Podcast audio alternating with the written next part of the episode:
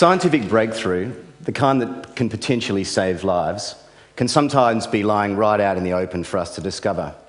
In the evolved, accumulated body of human anecdote, for example, or in the time tested adaptations that we observe in the natural world around us.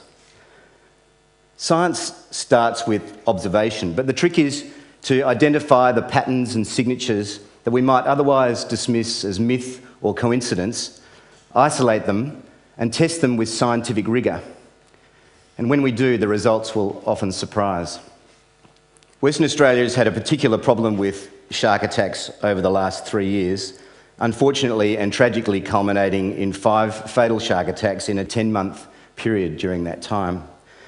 But Western Australia is not alone in this. The incident of uh, shark engagements on humans is escalating worldwide. And so it's not surprising, perhaps, that in July of this year, Shark Mitigation Systems, in collaboration with the University of Western Australia Oceans Institute, made an announcement which captured the attention of the worldwide media and of ocean users worldwide. And that was around the development of technology to mitigate or reduce the risk of shark attack based on the science of what sharks can see. And I have for you today the journey, the story of that journey, but also the notion that science can be as powerful as a translator as it can be for invention. When we began this process, we were looking to, um, it, it, was about three years ago, and um, we just had the first two fatal shark attacks in, in Western Australia. And by chance, in a previous role, I happened to be having uh, dinner with Harry Butler. Now, Harry Butler, whom uh, most Australians would know as a famous naturalist, had spent a lot of time in the marine environment. Harry Butler is a precursor, if you like, to the late Steve Irwin. When I asked him about what this problem, uh, the solution to the problem might be, the answer was quite surprising. He said, Take a black wetsuit, band it in yellow stripes like a bumblebee, and you'll be mimicking the uh, warning systems of most marine species. I didn't think about that much at the time, and uh, it wasn't until the next three fatal uh, shark attacks happened, and it caused me to think maybe, maybe there's some merit to this idea. And I turned to the web to see if there might be some clues. And it turns out the web is awash with this sort of evidence that supports this sort of thinking. So, biologically, there are plenty of species that display banding or patterns, warning patterns, to either be cryptic on the water or warn against being attacked not the least of which is the pilot fish, which spends a big slab of its life around the business end of a shark. On the human side, Walter Starck, an oceanographer, has been painting his wetsuit since the 1970s, and anthropologically, Pacific Island tribes painting themselves in bands to, in, a, in a sea snake ceremony to ward off the shark god. So, what's going on here? Is this an idea lying wide out in the open for us to, to consider and define? The, um, we know that uh, sharks use a range of sensors when they engage, uh, particularly for attack, but the sight sensors are the one that they use to identify the target, and particularly in the last number of metres before the attack. It makes sense to pay attention to the biological anecdote because that's time tested evolution over many millennia. But isn't human anecdote also an evolution of sorts? The idea that there's a kernel of truth thought to be important, passed down from generation to generation, uh, so that it actually ends up shaping human behaviour. I wanted to test this idea. I wanted to put some science to this anecdotal evidence.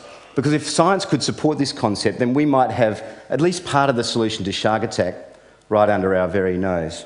To do that, I needed some experts in shark vision and shark neurology, and a worldwide search again led to the University of WA on the doorstep here with the Oceans Institute. And Professor Nathan Hart uh, and his team had just written a paper which tells us, confirms that predatory sharks see in black and white or grayscale. So I called up Nathan, a little bit sheepishly actually, about this idea that maybe we could use these patterns and shapes to produce a wetsuit to try and mitigate the risk of shark attack.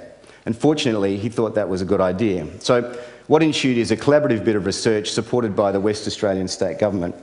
And we did three key things. The first is that we mapped the characteristics, the physical characteristics of the eyes of the three main predatory sharks, so the great white, tiger, and bull shark. Um, we did that genetically and we did that anatomically. The next thing we did was to understand, using complex computer modelling, what that eye can see at different depths, distances, light conditions, and water clarity in the ocean. And from there, we were able to pinpoint two key characteristics what patterns and shapes would present the wearer as hidden or hard to make out in the water, cryptic, and what patterns and shapes might provide the greatest contrast but provide the, the greatest breakup of profile so that that person wasn't uh, confused for shark prey or shark food. The next thing we needed to do was to convert this into wetsuits that people might actually wear. And to that end, I invited Ray Smith, a surfer, um, industrial designer, wetsuit designer, and in fact, the guy that designed the original Quiksilver logo, to come over and sit with the science team and uh, interpret that science into aesthetic wetsuits that people might actually wear. And here's an example of one of the first drawings. So this is a, what I call a don't eat me wetsuit. So this takes that banding idea.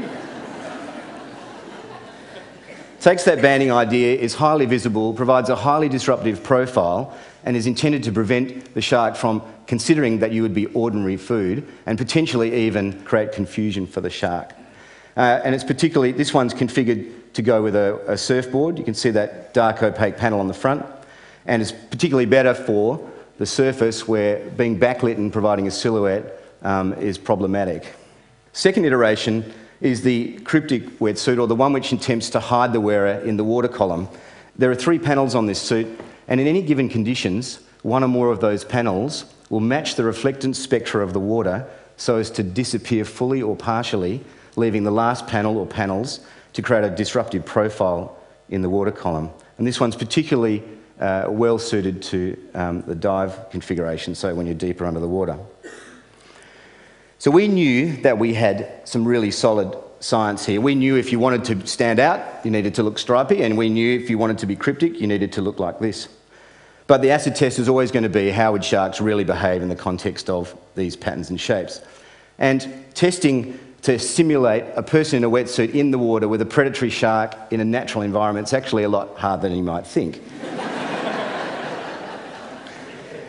so we have, to bait the, we have to bait the rig because we need to get the statistical number of samples through to get the, the scientific evidence. And by baiting the rig, we're obviously changing shark behaviour.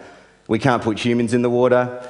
We're ethically precluded from uh, even using humanoid shapes and baiting them up in the water.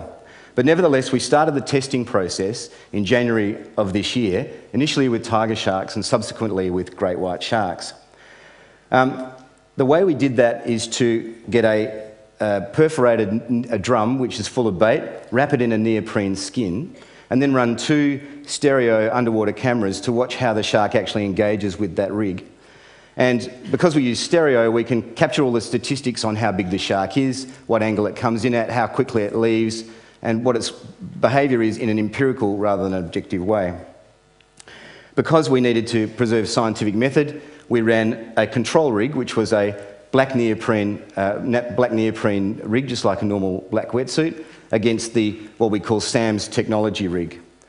And the results were not just exciting, but very encouraging. And today I would like to just give you a snapshot of two of those engagements. So here we've got a four metre tiger shark engaging the black control rig, which it had encountered about a minute and a half before.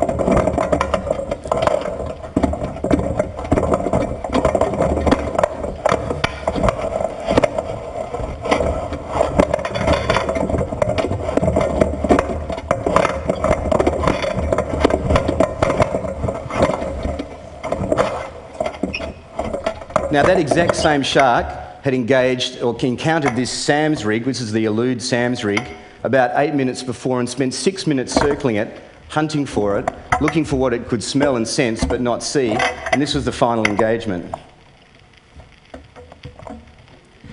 Great white sharks are more confident than the tigers, and uh, here you see a great white shark engaging a control rig, so a black neoprene wetsuit, and going straight to the bottom, coming up, and engaging. In contrast to the SAMS technology rig, this is the banded one, where it's more tactile, it's more investigative, it's more apprehensive, and shows a reluctance to come straight in and go.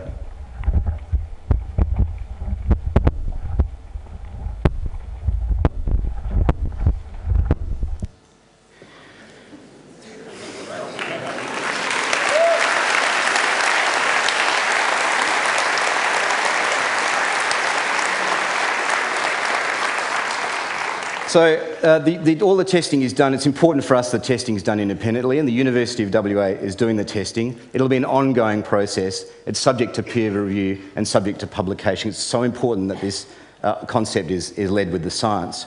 From the perspective of shark mitigation systems, we're a biotechnology licensing company, so we don't make wetsuits ourselves. We'll license others to do that. But I thought you might be interested in seeing what SAMS technology looks like uh, embedded in a wetsuit. And to that end, um, for the first time live, worldwide, uh, I can show you what biological adaptation, science, and design looks like in real life. So I can welcome Sam the surfer from this side. Where are you, Sam?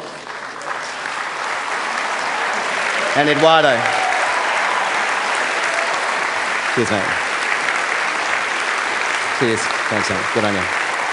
Thanks, gentlemen.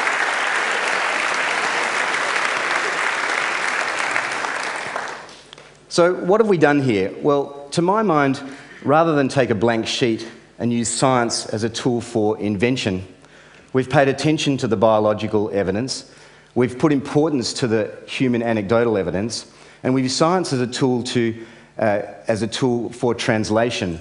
Translation of something that was already there into something that we can use for the benefit of mankind. And it strikes me that this idea of science as a tool for translation rather than invention is one that we can apply much more widely than this in the pursuit of innovation. After all, did the Wright brothers discover manned flight, or did they observe the biological fact of flight and translate that mechanically, replicate it in a way that humans could use? As for the humble wetsuit, who knows what ocean wear will look like in two years' time, in five years' time, or in 50 years' time. But with this new thinking, I'm guessing there's a fair chance it won't be pure black. Thank you.